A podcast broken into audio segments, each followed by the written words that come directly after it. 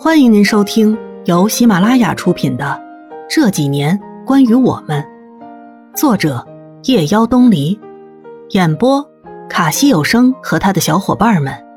记得订阅、评论哦。第二十集，新年新气象，新的一年，大家好像变得更加的忙碌。富阳有了自己的工作室，他大学学的是建筑。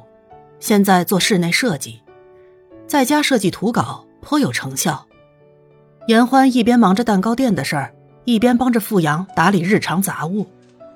要不你就安心帮着富阳跑业务，不用来这边了。大不了我们再招个人进来。严欢说：“唉，你还不知道他呀？他最烦我一天到晚跟在他身边，烦他无所事事的样子。要是我真每天分分钟都守在他身边。”他早晚得弃了我，另寻新欢。有那么严重吗？富阳不是那样的人。这性格决定命运。反正呀，我得跟他保持距离，不然早晚得腻。兰一直在那家旅游公司上班，过年都没有回家。最近又升了主管，大家一起庆祝。程子旭说：“小兰子，看来你今年也有希望跻身中国十大女强人榜上有名啊。”兰说：“你就别寒碜我了，我这么拼命的干，才混了个主管。为了这事，大年三十儿我看着别人团圆，我还得工作，在那忙活。哎，差点没要了我半条人命。”沐风说：“人小兰子姐姐就是有志气，事业顺风顺水的，希望大大的有啊。”玉佳说：“真不明白小兰子姐姐那么拼命干嘛。”要我说，干得好还不如嫁得好。女人总归是要结婚生孩子的，还不如早早嫁给岳阳哥哥，早早享福。燕子说：“哎，小玉佳，你这话说的就不对了。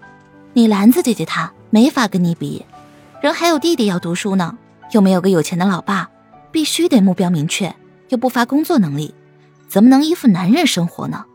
就算女人要结婚要生孩子。”那也跟事业没啥关系。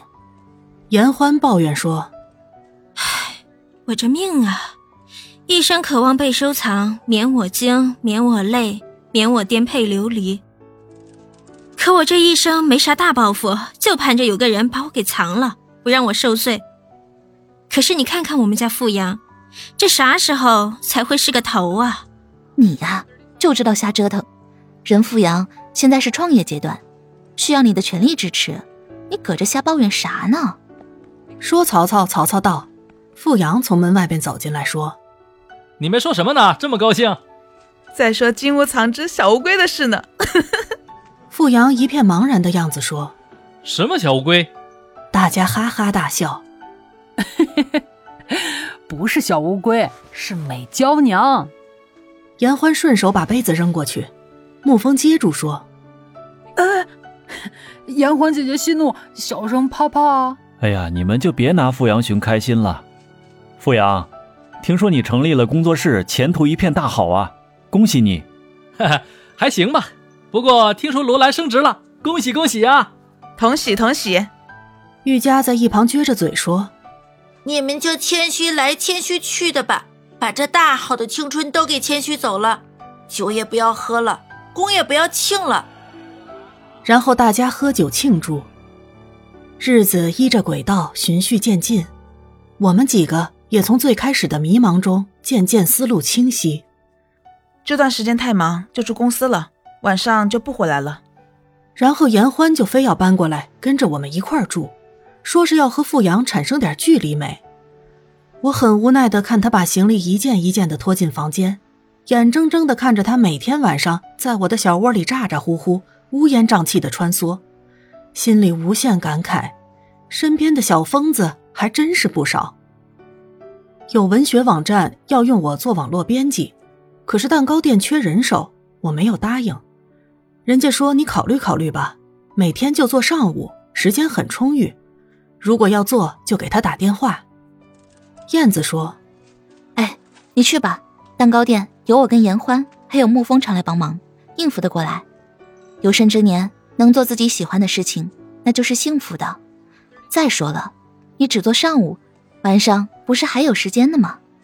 嗯，我考虑考虑吧。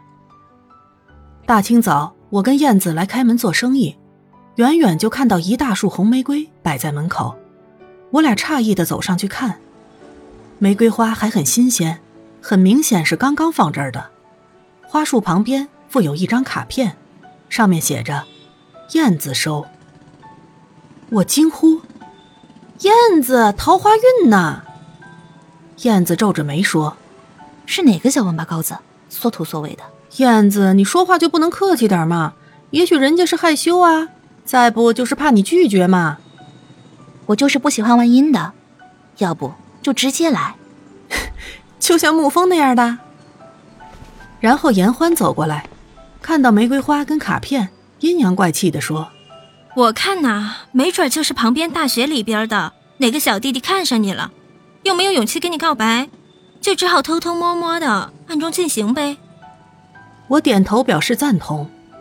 燕子说：“不管他，做生意。”